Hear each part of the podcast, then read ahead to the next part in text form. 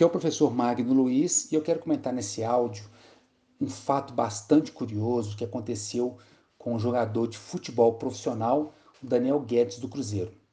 E tem relação com a questão suplemento nutricional. Mas qual que foi o problema? Como é que a novela se desenrola? Ah, em 2019, o Daniel foi sorteado após um jogo de fazer o exame antidoping. E, para sua surpresa, foi descoberta uma substância que está na lista da VADA, Agência Mundial Antidoping, acima de uma quantidade permitida para aquela substância. Que substância é essa? A higienamina. Para surpresa do Daniel, ele foi punido 11 meses sem jogar. E os juízes não aceitaram a, a resposta, o motivo, a defesa que ele não tinha consumido nenhum tipo de medicamento e que ele só consumia produtos naturais. Então, por muito tempo ficou uma discussão para ver qual que era a verdade. Bom, depois de um certo tempo, o Daniel não conseguindo provar sua inocência, ele contratou um laboratório que foi comandado, que foi coordenado pelo Luiz Cláudio Cameron, para investigar uh, o que, que poderia estar acontecendo com os produtos que ele consumia. E foi feito um, um levantamento que ele consumiu um suco de graviola que foi diferente do habitual dele no dia do jogo, antes do jogo. E nessa graviola foi encontrada uma substância em grandes quantidades, que é justamente a higienamina.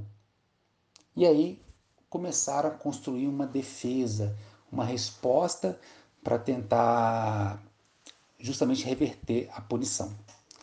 Bom, é, para surpresa de todos, ficou comprovado bioquimicamente, né, pelo laboratório, que o suco de graviola consumido pelo Daniel Guedes continha uma substância, a higienamina, em grandes quantidades e que isso levou a uma concentração muito alta na urina, ocasionando a, a, a relação com a substância proibida lá pela VADA. Bom, esse fato repercutiu muito no exterior e fez com que a VADA reavaliasse uh, os, alguns procedimentos, algumas substâncias que são naturais de alguns alimentos, para que não haja esse erro novamente no futuro. Ela deve fazer novas pesquisas com diversas frutas que é da mesma família da graviola, fruta do conde, flor de lótus, enfim, é, substâncias, alimentos que são muito utilizados por várias pessoas para tratamento de doenças, para ver justamente essa quantificação da genamina para que haja uma, uma, uma, adequação na lista dos, dos, das substâncias proibidas. Qual que é a, a moral da história dessa novela toda? Eu pesquisei vários artigos e encontrei justamente a relação dessa substância presentes em vários suplementos que são os pré-treinos e substâncias termogênicas que têm o fim de reduzir a gordura corporal. Então, um atleta de nível competitivo que está sujeito a fazer um exame de doping, está tomando algum suplemento para reduzir gordura, que no rótulo não consta nada de diferente, nada proibitivo, pode conter a substância higienamina em certas quantidades, que aí, para surpresa desse jogador ou desse atleta, é, se ele for submetido a uma avaliação antidoping, ele vai ser pego.